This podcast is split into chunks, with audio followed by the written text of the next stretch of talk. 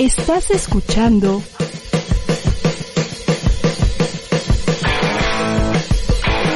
ADR Networks. Seguimos activando tus sentidos. Hola, ¿qué tal? ¿Cómo están? Soy Yanko Abundis Cabrera. Estamos aquí en ADR Networks transmitiendo como todos los martes, pasadita a las 5 de la tarde, nuestro programa El arte de saber gastar, educación financiera.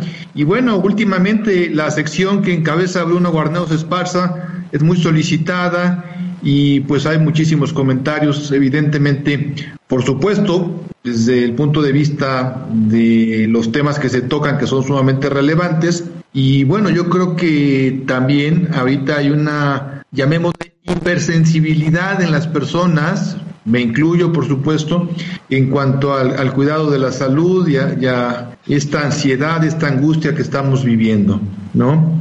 Eh, pero justamente, pues con Bruno tenemos la tranquilidad de que él pone los puntos en las sillas, no le quita, no le pone exactamente lo que tiene que ser, la verdad, absolutamente todas las condiciones que tienen que prevalecer para que podamos cuidar nuestra salud y al cuidar la salud cuidamos el bolsillo también. Esta es la sección que tanto gusta y hoy vamos a platicar de un tema muy interesante. Estamos esperando que ya se pueda hacer el enlace con nuestra invitada de hoy, que es una neumóloga experta, ya la presentaremos en su momento, pero por lo pronto, ¿sí? Sí, buenas tardes. Creo que ya está la doctora. A- ahorita te saludamos, doctora. Danos un segundito. Prende tu cámara, por favor. Por lo pronto le damos la bienvenida al titular de esta sección, que es Bruno Guarneos Esparza. Mi querido Bruno, ¿cómo estás? Buenas tardes. Yanko, buenas tardes, como siempre, pues es un gusto. Y pues es un gusto poder transmitir información muy importante para el público en general. Información que debe de ser de utilidad, ya que pues en esta época, pues como todos sabemos, hay muchas inquietudes y se siguen habiendo, abriendo mucho más inquietudes. El día de hoy, bueno, pues hay dos, dos motivos muy importantes. Pues felicitar a los actuarios, que es el día del actuario, Gracias. Con todo y tamales. con todo y tamales, que bueno, si me permites hacer una, una pequeña broma, es más difícil negociar con ustedes los actuarios que con un terrorista. Mira, Bruno Guarneros, te espero la salida. Adiós y gracias. Bueno, y, y otra cosa que hay que festejar, fíjate que sí, lo, lo festejo y es muy bienvenido, que el día de hoy anunciaron ya en una página que la inscripción las vacunas, de una manera muy sencilla, te, bueno, se, cayó el sistema, pero ingresas y te registras y te dan un folio para que te llamen. Entonces, bueno, pues es muy importante estos dos mensajes y sobre todo pues para aclarar algunas dudas sobre todo este tema que es este muy controversial en este momento. Pues si gustas arrancamos, Yanko, porque debe de haber muchas dudas. Y por supuesto, Bruno, nos da muchísimo gusto recibir aquí en, en la cabina de ADR Networks a la doctora que nos va a acompañar, nos va a hacer favor el día de hoy, pues de, de participar con todo su conocimiento, toda su experiencia, ¿sí? Es la doctora Luz María Galicia Sánchez, ella es neumóloga. A ver si, si lo digo bien, si no me corrigen, por favor, porque yo no soy experto como ustedes comprenderán. ¿Sí? Es neumóloga broncoscopista certificada por el Consejo Nacional de Neumología. ¿Lo dije bien, Bruno? Perfecto, sí. Y jefa del Departamento de Neumología e Inhaloterapia del Hospital de Cardiología del Centro Médico Nacional Siglo XXI, profesora de pregrado y posgrado de la UNAM y de la Universidad de Anáhuac y tiene maestría en alta dirección de hospitales en curso. Nada más y nada menos, nos da muchísimo gusto recibirte, Luz María. Bienvenida. Muchas Muchas gracias. Muy bien, gracias.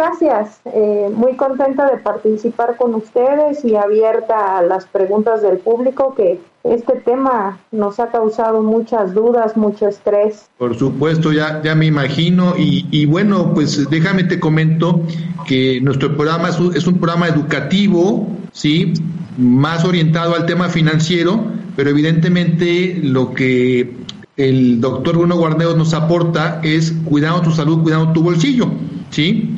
Y justamente no es un, un, programa periodístico, no es una entrevista periodística, es una plática en donde lo que queremos es que nos ilustren, mi querido Bruno, de todo este tema de las vacunas y, bueno, con la especialidad, las especialidades que tú tienes, Luz María, yo creo que vamos a poder romper muchos de estos mitos de que la vacuna trae un chip integrado y que me van a manejar el cerebro, y que me lo van a lavar y que no sé cuántas cosas. Así que, mi querido Bruno, ¿por qué no empezamos a platicar con la doctora Luz María? Perfecto, doctora, pues darte las gracias, doctora, por la disposición del tiempo porque pues vemos que estás en la batalla, en tu consulta, nos, hiciste, un gran espacio. Gracias. Pues, este, precisamente tenemos muy, mucho interés en platicar con usted, doctora, porque pues la capacidad que tiene manejando este tipo de casos. Pues yo creo que la primera pregunta que yo haría, llevamos ya un año, ¿qué, qué, qué hay de ¿Qué de nuevo? ¿Qué hemos aprendido durante este año sobre esta enfermedad que nos trae de cabeza a todos?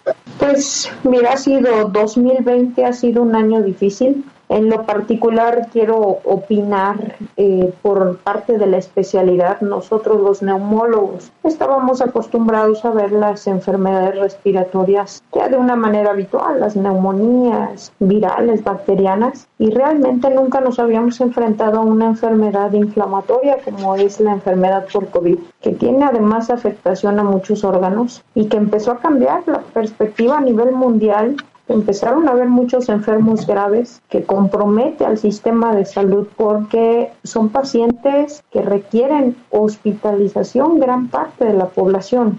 Si bien al principio se pensaba que solamente un bajo porcentaje se iba a hospitalizar, cuando se hablaba de, de que el 80% de la población iba a pasar asintomática, el otro 15% iba a buscar ayuda eh, a un médico, especialista o a un médico general y solo el 5% se iba a infectar. Bueno, aquí en México hemos vivido cifras exorbitantes de pacientes graves, incontrolables, que no han alcanzado el, el número de médicos para, para tratar esta enfermedad.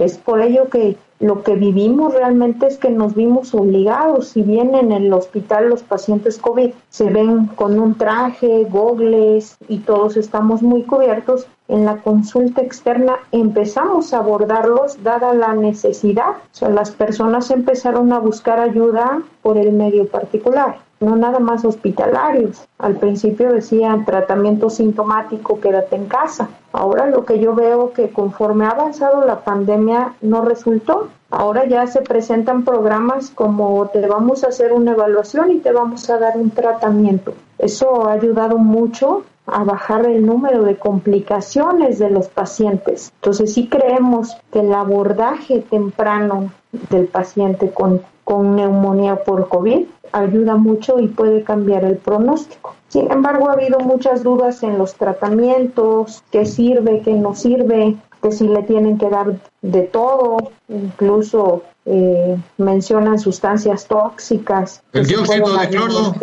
Eso, exacto que puede ser algo que puede ser muy dañino para los pacientes y sin embargo hay quienes lo han probado, ¿no? Y bien eh, lo que se ha avanzado a partir de que se, se empezaron a hacer estudios a nivel mundial, lo que se ha visto es que han ido haciendo estudios clínicos y observacionales con números de pacientes, les han llamado tratamientos compasivos y algunos los están probando. Hay unos que han probado eficacia contra el COVID pero en casos leves, moderados sobre todo. En casos graves, al día de hoy no tenemos un tratamiento específico, sin embargo, eh, en todos los países, incluso aquí en México, se siguen haciendo pruebas con ciertos fármacos. Entonces, yo creo que nos ha dejado mucha enseñanza el COVID. Tanto estamos involucradas muchas especialidades. El paciente COVID puede ser un paciente que inicia leve y se puede agravar dentro de un hospital o en su casa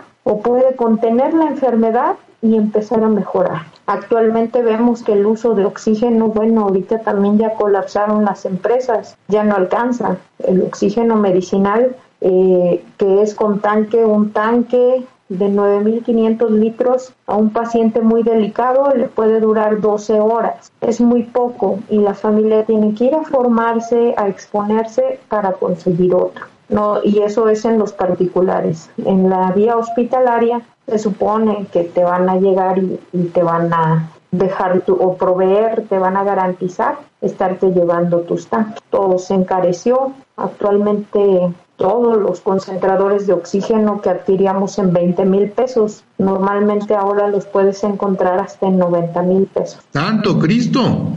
Así ¡Qué barbaridad! Eso, eso es algo terrible. Oye, Luz María, yo quiero hacerte una pregunta y lo platicaba con Bruno Guarneos ahorita que, que arrancábamos el programa. Yo, yo soy, financiero y, pues me gusta mucho la matemática, ¿no? Todo el día ando haciendo números. Y, y justo antes de entrar al programa hice una tabla de los 25 primeros lugares, tristemente, de fallecimientos en el mundo. México está en el tercero. Pero me llama mucho la atención que en el mundo entero, la, de estos 25, mejor dicho, no en el mundo entero, de estos 25, los más altos, el porcentaje de letalidad es del 2.6. O sea, ¿qué quiere decir? Que casi el 97.5% de la gente que se enferma sobrevive. Pero en México no es el 2.6, es el 8.5 y es el número uno del mundo. Es el país donde más gente muere de la que se enferma, Luz María. ¿Qué razón hay? Porque la diferencia es abismalmente grande. ¿O está mal medido? No, yo creo que no está mal medido. La mortalidad es muy alta. Eh, yo que tengo la oportunidad de trabajar en medio privado y en medio público, digo, me atrevo a, a decirlo, porque sí, al inicio el paciente solo estaba con tratamiento sintomático y la opinión cuadrada de los, de los que dirigen los hospitales era no hay nada probado para COVID. El tratamiento solamente es paracetamol. Y sin embargo, pues no sé, tú dime, habemos especialistas que manejamos bien ventilación mecánica y pacientes de terapia y pacientes pulmonares. Somos un grupo muy pequeñito. De por sí el sistema de salud en México tiene muy pocos médicos. Bueno, fue un colapso. No había, no había instalaciones, no había eh, recursos, ni humanos, ni materiales, ni medicamentos. No había nada. Lo que se ve en otros países, los europeos, Estados Unidos, la verdad es que ellos no vivían la salud como nosotros. Todos los pacientes tienen oportunidad. Eh, yo sí creo que el IMSS, que hizo la apertura para ver a derechohabientes y no derechohabientes, le han dado un empuje al, al, a México en general. Y creo que no había nada, no había lugares, tuvieron que comprar ventiladores nuevos, instalar terapias, o sea, todo se fue improvisando para ir atendiendo. Era imposible que los pacientes sobrevivieran prácticamente imposible. Entonces sí creo que muchos pacientes en el, en el caminar de esta enfermedad tan grave pues no, no, no, mejoraban. Ahora yo veo que hemos tenido muchas etapas. En el medio particular, bueno, pues ahí se cuenta con todo. Sin embargo, para alguien que no tiene eh, un seguro de gastos médicos mayores, está impagable poder accesar a un hospital privado. Totalmente. Impagable, o sea, ni, soñarlo, ¿no? Medio millón de pesos es el promedio de lo que se tiene gastado, ¿verdad, Bruno? Pues medio millón de pesos, sí, pero déjame decirte ahorita, pues tú bien sabes, el, el siniestro más grande son 29 millones de pesos. ¿Con qué, Bruno? ¿Con qué pagas eso? ¿Con qué pagas eso? Ahora, en el sector donde yo trabajo, en la empresa donde yo estoy laborando, ahorita ya eh, ahorita ya tenemos ya tenemos eh, un, un, siniestro le llamamos siniestro un paciente con 21 millones de pesos y está pendiente un trasplante de pulmón. Ese trasplante de pulmón está con un equipo muy sofisticado que afortunadamente mantiene vivo al paciente que se llama ECMO pero de un costo muy elevado más el trasplante de pulmón va a rebasar los 30 millones de pesos. No son todos los casos, aclaro, pero el costo tiene toda la razón la, doctora y qué bueno que nos hace favor de mencionarlo, porque incluso a nivel hospitalario hay mucha gente que no tiene la capacidad para estar pagando. Y es, son de las cosas tristes que también ha aprendido el propio médico que ejerce su especialidad en estos hospitales privados, donde pues también se vuelve en administrador de las sumas aseguradas para poder otorgarle un beneficio al paciente. Pero hay pacientes que obviamente no puedes estar escatimando si mejor das el paracetamol que a un medicamento más específico o más caro que les ayude a mejorar el bienestar del paciente. Y se ven atados los médicos a nivel pues, privado, hospitalario incluso. ¿eh? Sí, sí, hay fármacos que no están autorizados, pero sí hay una gama mucho más amplia de oportunidades para el paciente medio privado, ¿no? Y si bien eh, pues los gastos que más son, son hospitalarios, eh, no es el del médico, ¿no? Mucho se pensaría que el médico es el que tiene un costo así, no, las tabulaciones de gastos médicos están, son bajísimas, eso no se compara al, al gasto catastrófico que pagan por ese paciente. Creo que el trasplante pulmonar en México, independientemente del COVID, antes no ha avanzado, no ha avanzado hay un grupo de Monterrey con la experiencia que ellos sí han hecho trasplantes pulmonares con buenos resultados, pero también son muy caros. Digo, se, nos ha mencionado nosotros como grupos de neumólogos que un trasplante pulmonar cuesta 8 millones por sí solo de cualquier paciente, que es fibrosis, o sea, el, porque son en medio privado, tenerlo hospitalizado, el, el puro trasplante, todo, la cirugía es, es caro. Entonces creo que es una oportunidad prácticamente inaccesible. ¿no? Y, y en otras partes que no sea en ese lugar, Monterrey, no se realiza en forma. Se, se, han hecho los protocolos para conformar los equipos de trabajo, pero no se tiene la expertise y por ejemplo aquí en Ciudad de México, que es muy grande, no se hace. Fíjate, ese es un dato muy interesante, ¿no? Y, felicidades a, a, los regiomontanos, por supuesto. Y, y bueno, quisiera que entráramos en materia, mi querido Bruno Guarneros Esparza, de, del tema de las vacunas. Estos mitos, estas realidades, y ya se empezó con, con los médicos, con ustedes, que son los especialistas, los que se la están rifando en, la línea de batalla, como se dice, y, qué bueno, ¿no? Por supuesto pero pues hay detractores, Bruno. Hay gente que dice que no, que es veneno, que es tóxico, que te van a dominar, que te van a lavar el cerebro, eh, una barbaridad de cosas que escucha uno, ¿no? Entonces me, gustaría que, que, pues nos ayuden, Bruno, Luz María y tú, a entender mejor esto de las vacunas, por favor. Pues mira, eh, esto de las vacunas y sobre todo la tecnología, como se están fabricando, pues este, yo diría, hay un, una gran brecha entre las personas de edad avanzada y los jóvenes. ¿Por qué se hicieron tan rápido, tan rápido estas vacunas? Y ahorita pues la experta seguramente nos lo confirma. Fíjate que las vacunas tradicionales, pues hemos hecho programas sobre estas vacunas, pues se hacen a través de, vir de virus atenuados, virus que los tienen que aislar atenuarlos. Sin embargo, lleva años, se lleva años.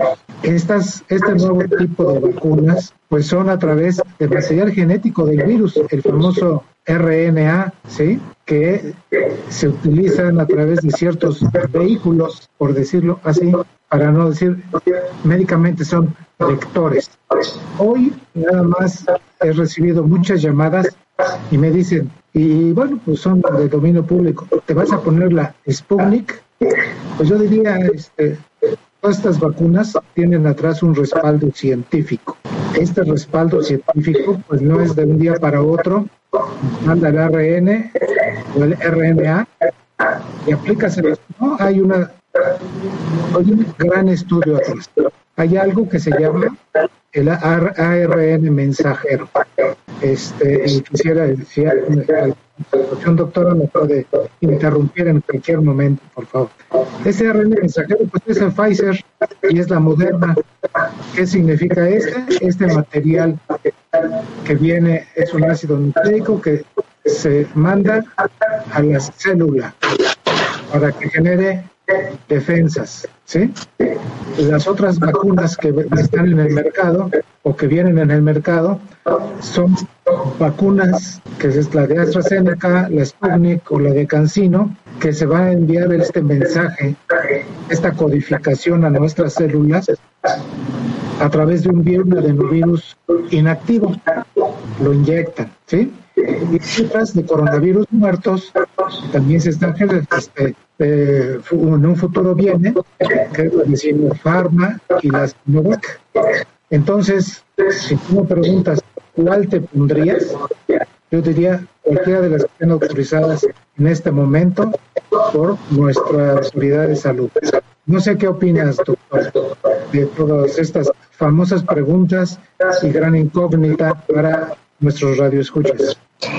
Ok, pues sí ha sido impresionante. La verdad es que lo que usted dice es cierto. Eh, esto puede llevar muchos años de investigación, el hacer eh, una investigación y seguridad de una vacuna, pues lleva mucho tiempo. Sin embargo, efectivamente todos los grupos a nivel mundial empezaron a hacer investigaciones express y esto es porque pues ya es un problema de muerte digo partamos de que es una enfermedad mortal que no tiene tratamiento. Eso obligó a los científicos a sentarse y hacer todo tipo de experimentaciones, porque el virus tiene ahí unas espículas que se libera y las proteínas que están eh, haciendo para que se peguen, no es que se vaya a meter en nuestro DNA, eso es lo que tiene que quedarle claro a las personas, que no, la vacuna no va a meterse en nuestra información genética, de ninguna manera va a suceder eso, lo que va a hacer es evitar, eh, como disfrazar a las proteínas para que puedan eliminar, crear anticuerpos y puedan eliminarlo, pero son de RNA, pero no van a modificar nada ni en embarazadas, ni en niños, ni en adultos, ni en adultos jóvenes. Al día de hoy no se pueden hacer experimentos. Los estudios de fase 3 pues obviamente llegan a personas adultas, ¿no? Jóvenes, gente mayor de 18 años. Sin embargo, eh, conforme pase el tiempo van a tener que hacer investigaciones porque son personas que no se pueden quedar sin vacunación. Entiendo que hay gente antivacunas porque piensa que eso lo va a dañar, pero en este caso creo que los riesgos hablaban de alergias y alergias graves, ¿no? Que no se podían vacunar porque soy alérgico a la nuez, a la fresa, a las sulfas. a las sulfas, a la penicilina. La verdad es que todos estos eventos pueden ser controlados con medicamento, generalmente con medicamento oral. Algunos pacientes raros a lo mejor necesitarán una visita hospitalaria para aplicar un esteroide intravenoso. Creo que no ha sucedido. Hubo un evento en un médico de Coahuila que sí tuvo un, un, evento, pero no se ha demostrado totalmente que haya sido por la vacuna. Todos los que nos hemos aplicado la primera dosis de Pfizer, bueno, lo que hemos visto es que de acuerdo a los artículos te provee una seguridad mayor al 60% o del 60% que te va a evitar desde la primera dosis que tengas un evento grave de COVID, grave o muerte. Entonces, ya partiendo de eso, digo, si sabes que es una enfermedad que te puede dar y que te puede causar la muerte, pero hay una opción que es una vacuna. Digo, sin duda alguna, hay que incentivar a las personas que la utilicen. Si bien todas las empresas que están, los laboratorios médicos que están trabajando arduamente para la vacuna, creo que sí están haciendo una muy buena inversión, una investigación completa.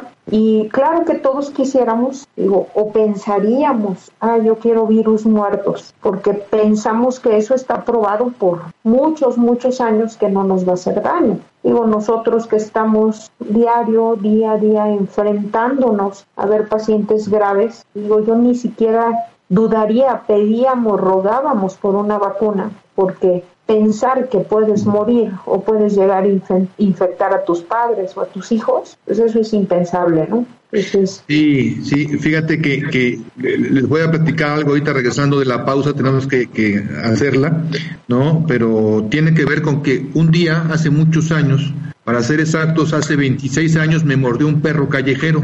Ahorita les cuento la historia. Si me permiten, vamos a hacer una pequeña pausa, pues tiene que ver con las vacunas precisamente. Estamos aquí en ADR Networks transmitiendo nuestro programa de educación financiera. Hoy, cuidado, cuidado tu bolsillo con el tema de las vacunas, con este tema que trae al mundo de cabeza, que es el COVID. Y bueno, con estos picos tan brutales que la, la gente se reunió en diciembre y estamos pagando las consecuencias. Esa es una realidad, es una irresponsabilidad Quiera Dios que ahorita no se junten para comer tamales, por favor, cada quien que se lo coma en su cuarto encerrado. No se vayan.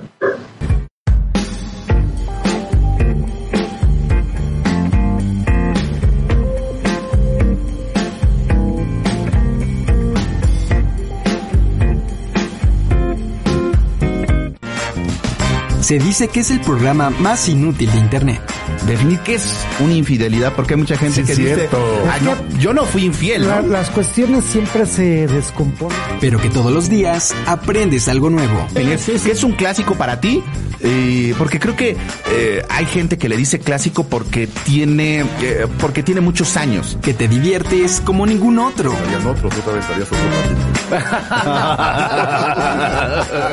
es buen argumento. Buen argumento.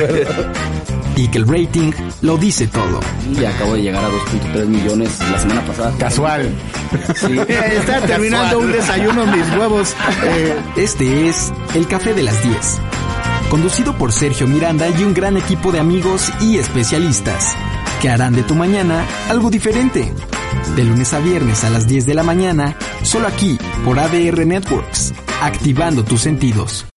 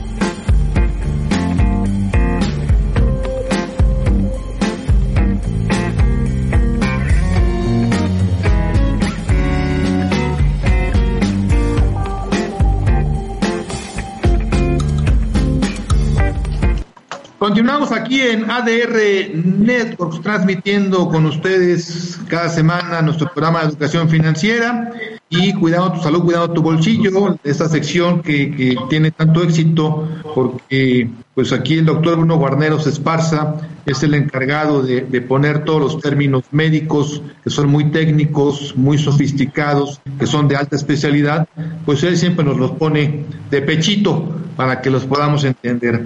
Y, y fíjense que antes ya la pausa les decía que en 1995 iba yo caminando alegremente por un parque y me mordió un perro callejero justo en el hueso del tobillo. Me dolió hasta el alma. Bueno, ¿por qué viene la historia? Porque, pues obviamente, traté de averiguar si era de algún vecino de por ahí, no era de los vecinos, era de la calle, y paré en el antirrábico. Ya no me tocaron las inyecciones en la panza, me tocaron en el hombro. Pero lo que sí les quiero platicar es que la vacuna antitetánica me tumbó, Bruno Guarneros me tumbó. Luz María, les platico esto. Me dio fiebre con la antitetánica. Yo tenía una conferencia ese día. Verdaderamente me tuve que ir temblando, a dar mi conferencia. Porque el efecto que me hizo la antitetánica, una vacuna súper probada, fue muy fuerte. Pero fue un efecto de un día. Después quedé como nuevo. Las vacunas tienen eso, ¿no? Sí, definitivamente tienen este efecto como una respuesta de tu propio organismo ante una agresión de algún, algún germen. Es, es normal. Desde que te ponen las vacunas o se les ponen a los bebés, siempre te dicen un baño y sus gotitas para evitar este tipo de reacciones.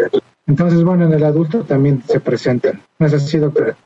Así es, digo, es no se puede saber cómo va a reaccionar cada organismo, ¿no? Depende de, de su sistema inmunitario y de las condiciones propias de las personas. Digo, tal es el caso de la vacuna de la influenza. Hay pacientes mayores que no toleran mucho porque finalmente les aplicas la vacuna de la influenza y les da un cuadro gripal y les puede dar febrícula o fiebre y se sienten muy cansados y entonces les da miedo pero sí creo que siempre es mejor prevenir un evento grave de neumonía por virus de la influenza, que también te puede llevar a estar hospitalizado e intubado, a tener un cuadro de gripa, ¿no? Entonces, eh, hoy por hoy, los, las reacciones adversas que te puede causar una vacuna siempre son eventos controlables, controlables con medicamentos que tenemos disponibles. Esto es bien importante lo que estás diciendo, Luz María. Y bueno, yo, yo quisiera preguntarles a ustedes que, que, tienen eh, el conocimiento científico, esta vacuna no, no ha quedado muy claro y la verdad es que las autoridades, pues creo que dicen que son médicos los que están en Secretaría de Salud. A mí se me hace que han de ser, yo creo que, pues no sé, administradores o actuarios o, pues no sé, no, no, no, no entiendo, ¿sí? O han de ser comerciantes porque pues no me queda muy claro que sean médicos por lo que dicen y lo que les escucho. Y a ver, esta vacuna del COVID va a ser una vacuna como la de la influenza que hay que ponerla cada año o es una vacuna que con una sola vez en la vida quedo más que protegido? Pues mira, eh, voy a, dar mi opinión y eh, lo refuerza la, la, doctora. Tú, mencionabas hace un momento que se ha hecho mucho, mucho política sobre las vacunas y antivacunas. Fíjate que eh, la mecánica de obtener esta vacuna es la misma que se utilizó para hacer la del virus del Zika, para hacer la de la rabia, para hacer la de la influenza y no se han penalizado tanto como esta vacuna. O sea, se ha, se ha politizado mucho esto.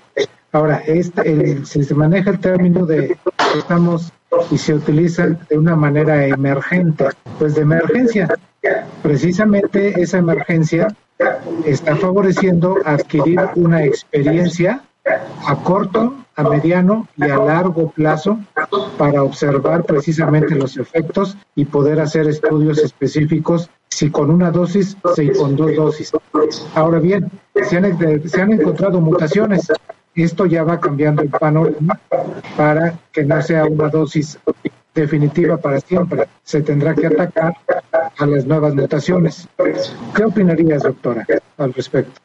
Pues efectivamente coincido en este aspecto de que aún hay evaluaciones a corto plazo. Digo, para mí los seis meses que han evaluado la efectividad y seguridad de la vacuna, pues es a corto plazo. Todavía no se ha determinado en ninguna si va a ser dosis única. Yo esperaría sí tener una protección. Digo, tendrán que probar en un año si todavía estamos protegidos. Eso todavía no se puede determinar porque ha pasado muy poco tiempo de todas las personas que han recibido la vacuna. Entonces, creo que todavía hay un largo camino por recorrer, muchas pruebas, muchas evaluaciones, tanto de eventos adversos como de seguridad y eficacia de, de cada una de las vacunas, porque sí creo que va a haber muchas opciones. Y México es uno de los países que está abierto a las posibilidades de tener varios tipos de vacunas, tanto las de AstraZeneca, incluso se está corriendo Cancino, como la de Pfizer, que es la que ahorita tenemos disponible y que es la que estamos probando. Entonces, no hay todavía un tiempo para definir si va a ser una sola dosis o no.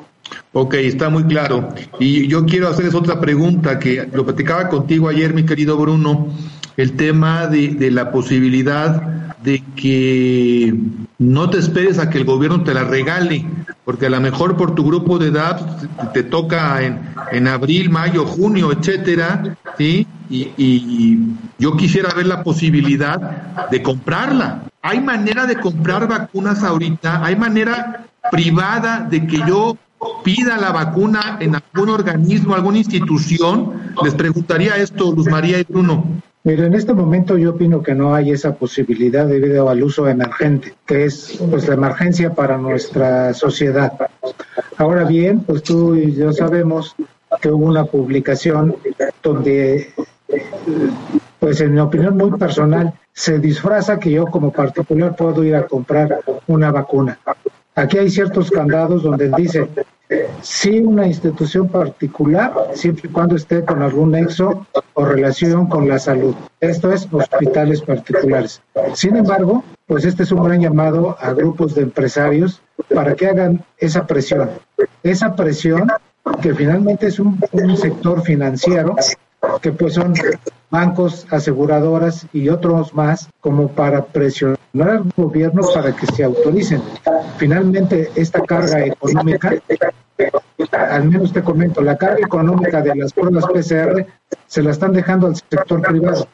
¿Por qué no también colaborar con esta carga con el sector privado para poder adquirir las vacunas pues a un precio pues adecuado y quitar una carga tan importante y mejorar a la población. ¿Qué opina, doctora, sobre este aspecto?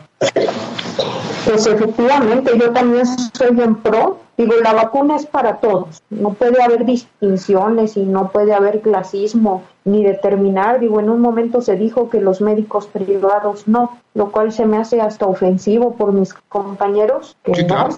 Tenemos problemas con el internet de la doctora. Trabajando arduamente y viendo cada día en terapia intensiva a los pacientes, ¿no? Entonces, creo que la vacuna debe ser para todos. Yo sí estoy en pro porque se hicieron las gestiones necesarias con las empresas para que puedan tener las condiciones, porque es una vacuna muy delicada que tiene que tener condiciones de congelamiento y, y, después la distribución dura pocos días en cierta temperatura que sí se puede manejar y entonces sí creo que deben venderlas. Digo, se me hace grave lo que nos hicieron este año. Las personas, muchos pacientes que tenemos de alto riesgo no se pudieron vacunar de influenza, que es una situación que hacíamos año con año tenemos disponibles en el consultorio vacunas para esas personas que no pueden acudir a un centro de salud o que no pueden ir a una institución, que no tienen nada de seguridad social, pero que sí tienen el acceso a acudir a una consulta y a comprar una vacuna, no se les dio la posibilidad. Se acabó la de influenza y, y estuvo te estamos perdiendo, doctora. Prohibida la venta de los. Entonces, yo sí soy en pro de que se venda en privado y de que haya lugares específicos. Ahora, ¿a, a, ¿habrá posibilidades de que en el corto plazo se tengan vacunas privadas? Y, y esa es una pregunta. Y la otra pregunta, ¿ustedes tienen idea de cuánto podría costar esta vacuna? ¿500 pesos, 1000 pesos? ¿Tienen idea?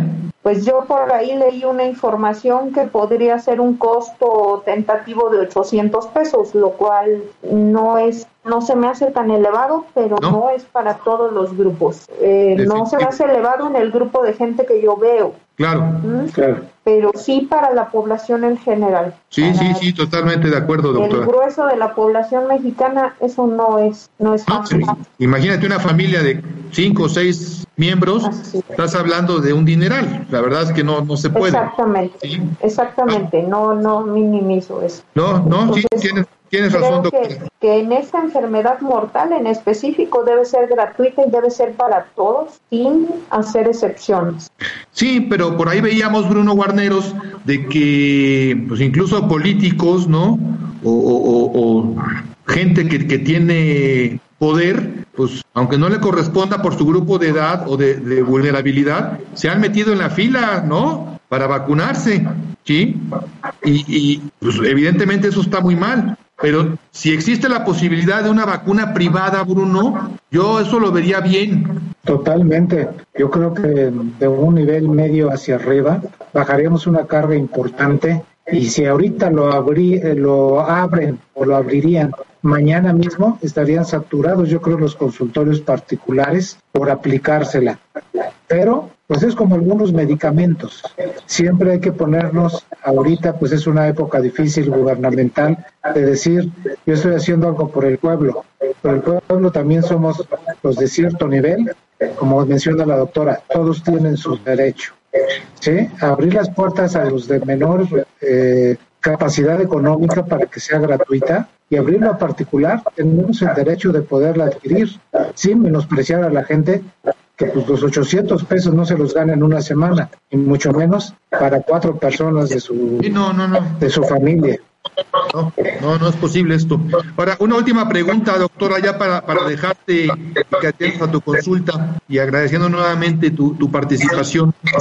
Y tú, tú lo ves diario, tú estás en el, en el campo de batalla permanentemente, doctora Luz María, ¿sí? Tiene que ver la época invernal para que se haya agudizado, particularmente en México, la pandemia de coronavirus? Fíjate que yo creo que no. Lo que pensábamos en un inicio es que sí iba a ser una enfermedad de tipo estacional, que iba a estar relacionada mucho a los cambios de temperatura porque pensábamos que era tipo la influenza como respiratoria y que esto iba a pasar. Pero lo que hemos visto, digo, la ola de la pandemia ya se hizo inmensa, no ha cambiado y ha habido picos más altos y picos menos altos, pero nunca, nunca bajó en todo el año. Ya se hizo una ola eterna que no terminó. Y lo que vimos en diciembre y los picos que hemos visto más altos se ha relacionado que la gente se junta. Hoy por hoy las recomendaciones siguen siendo, no fue por el cambio de temperatura, la gente nunca te, en todas las historias, en todas, en todas, no es de que salí, me mojé o me dio frío, en ninguna, en ningún paciente, todos se reunieron, todos se reunieron con los hijos que llegaron de viaje, se reunieron con los nietos que los fueron a visitar,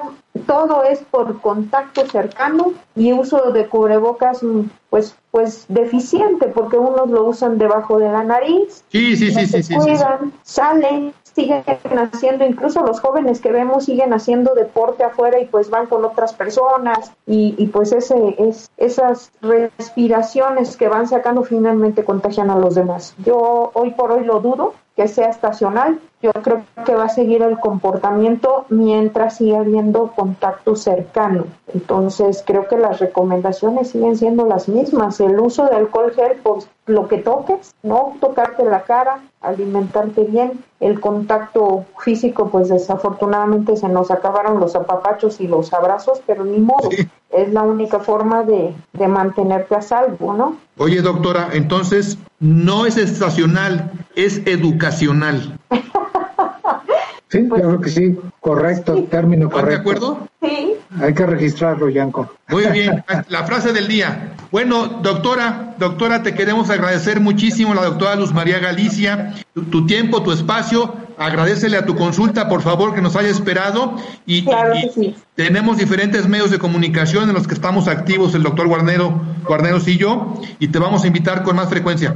excelente, claro que sí. Mucho gusto estar con ustedes platicando. Te mandamos un abrazo, muchas gracias y hasta luego. Igualmente, Luz María. gracias. Cuídate, gracias. Doctora, ¿Dónde la pueden contactar, doctora, en caso de... Y tus datos, tu teléfono, claro. Ok, sí, yo me encuentro en la Torre Frontera, Torre Médica Frontera, aquí en la colonia Roma Norte.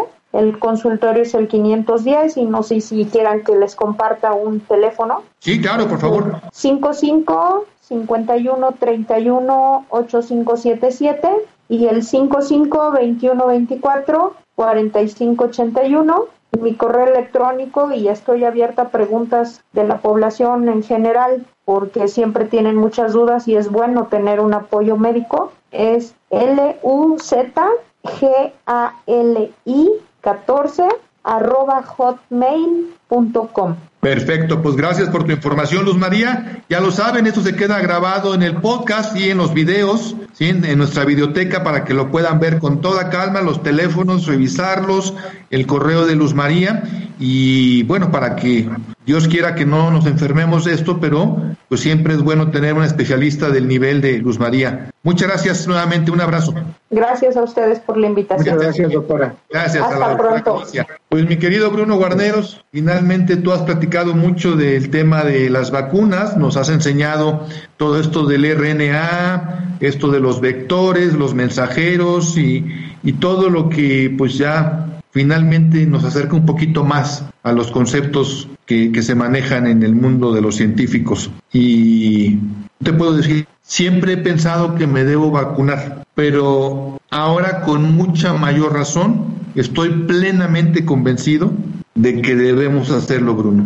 Así es, Yanko, debemos hacerlo y debemos de tener la confianza. Digo, para mejor ejemplo, pues quien dirige este tipo de enfermedades, pues ahí está nada más y nada menos que el currículum de una doctora, una doctora que está al frente. No son, como mencionan, médicos inexpertos que no saben hacer nada. Están muy limitados en recursos, lamentablemente. Pero el nivel de los médicos de todas estas instituciones, que aunque sean gubernamentales, es sumamente elevado. Convencidos de vacunarnos, bueno, pues ya hemos comentado, cualquiera de las cinco que, dos que ya están en circulación, tres que están por circular, todas tienen un respaldo científico importante. Aquí el mayor, y mejor mensaje pues es tengamos confianza en nuestros médicos, claro, médicos, médicos especialistas, ¿sí? y adquirir una confianza con, pues, con nuestras instituciones, las instituciones de salud, y por qué no el gobierno, que sean quien las encabeza. Lo que pasa es que hay muy malas cabezas que no saben transmitir la información de manera certera. Digo, lo voy a decir, ahorita podríamos haber tenido una hora de cifras y lo que pasó todo una semana o todo un día y cuántos más se infectaron. Y, creo que fue de mayor utilidad aclarar lo de las vacunas en este momento que estar dando cifras que confunden a la población. Pues es la característica de nuestro programa, Yanko, educar a los radioescuchas, pues para que estén realmente convencidos, que se vacunen y que tengan esta confianza de cuidar su salud y cuidar su economía. Exactamente, mi querido Bruno Guarneros. Recordemos que todos los viernes estamos al aire con nuestro programa de Cuidado Salud, Cuidado tu Bolsillo en Radio Capital y los martes, una vez al mes, cuando menos una vez al mes, estamos aquí en ADR para que escuchen al doctor Bruno Guarneros y a Yanco Abundis, preguntándole al doctor que no lo dejo de molestar y chupar la sangre. Pero bueno, ¿quién te manda a ser mi amigo, doctor? ¿Ya ves? Bueno, pues el karma, así es el karma. te mando un abrazo, doctor. Muchas gracias. Buenas tardes. Muchas gracias. Saludos a todos los radioescuchas. Gracias al doctor Bruno Guarneros y gracias a ustedes por haber sintonizado ADR Networks. Yo soy Yanko Abundis. Recuerden que no es más rico el que gana más, sino el que sabe gastar. Buenas tardes. Estás escuchando